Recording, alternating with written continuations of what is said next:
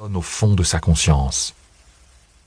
Par cette nuit de décembre, le tigre est revenu. Chapitre 1 Hammerfest, Norvège, 6 mars 2002 Un violent éclat de lumière lui creva les yeux. Une ombre en forme de visage se penchait vers lui. Des voix humaines désincarnées se perdaient dans les couloirs de sa conscience naissante. Elles se fragmentèrent en mille particules de cristal, ricochant dans son crâne, puis redevinrent de doux murmures encore. Il referma les yeux. Nathan, vous m'entendez? Une lueur explosa sous ses paupières, se répandit, se ramifia dans ses veines.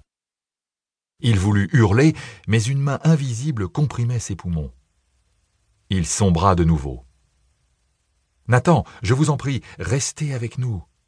Oxygène. Il revint tiré par la douleur. Le frottement des draps sur sa peau le brûlait comme du poison. Son cœur s'emballa. Chaque fois qu'il entr'ouvrait les paupières, des griffes de lumière blanche lui lacéraient les yeux. Il ne voyait rien que des images brûlées. Il essaya de tourner la tête, deux mains calleuses se plaquèrent sur ses mâchoires. Ne bougez pas, restez calme, vous êtes gravement blessé. Il était une boule de pure souffrance. L'inquiétude fit enfler ses poumons. Il commençait à percevoir son corps, sa nuque. Puis, en un éclair, son corps se cabra comme une lame au bord de la rupture une seule fois. Et il replongea dans les abysses, un océan noir et glacé. Il lui sembla mourir encore.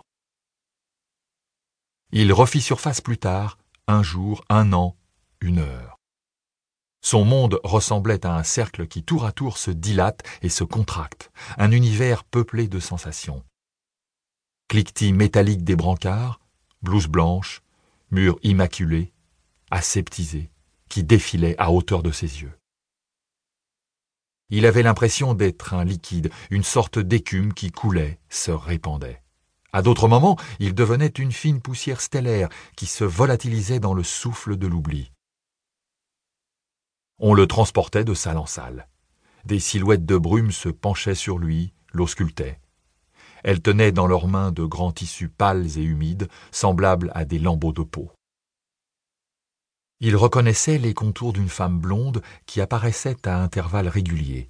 Chaque fois, elle répétait les mêmes sons qui peu à peu se muèrent en mots. L'accident. Nathan. Une autre présence, une silhouette muette et massive, celle d'un homme sans doute, restait de longs instants à l'observer, sans que Nathan sache si elle faisait partie des vivants ou des fantômes de son absence. Petit à petit, il accepta d'absorber des liquides. Les premières fois, ça faisait comme du sable dans sa bouche. Il voulait cracher jusqu'à sa langue, vomir ses entrailles, mais la notion d'exister le réconfortait. Il s'accrochait à la vie. Il revenait. Un matin, ce fut la résurrection. Il ouvrit les yeux et demeura immobile, contemplant quelques raies de lumière distillées par les stores sur le plafond blanc. Où était-il? Peu à peu, il commença à percevoir ses muscles se contracter par à-coups, les uns après les autres, comme sous l'effet d'impulsions électriques. En tentant de bouger un bras, il comprit qu'il était solidement attaché par une sangle. Il voulut inspirer profondément, mais sa cage thoracique était ceinturée, elle aussi prisonnière. Restez calme. Analysez la situation. Couvert d'une blouse bleue, son corps gisait sur un lit chromé. De sa main gauche partait une perfusion reliée par un drain translucide à une série de seringues programmées pour injecter des produits 24 heures sur 24. Une petite pince cubique, connectée à un écran qui diffusait des suites de chiffres, enserrait l'index de son autre main. Il redressa légèrement la tête et balaya la pièce du regard de droite à gauche, scrutant l'obscurité.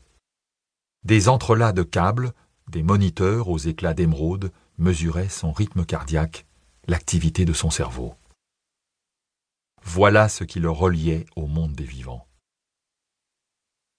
Derrière les parois de verre dépoli de la salle, il percevait des murmures furtifs.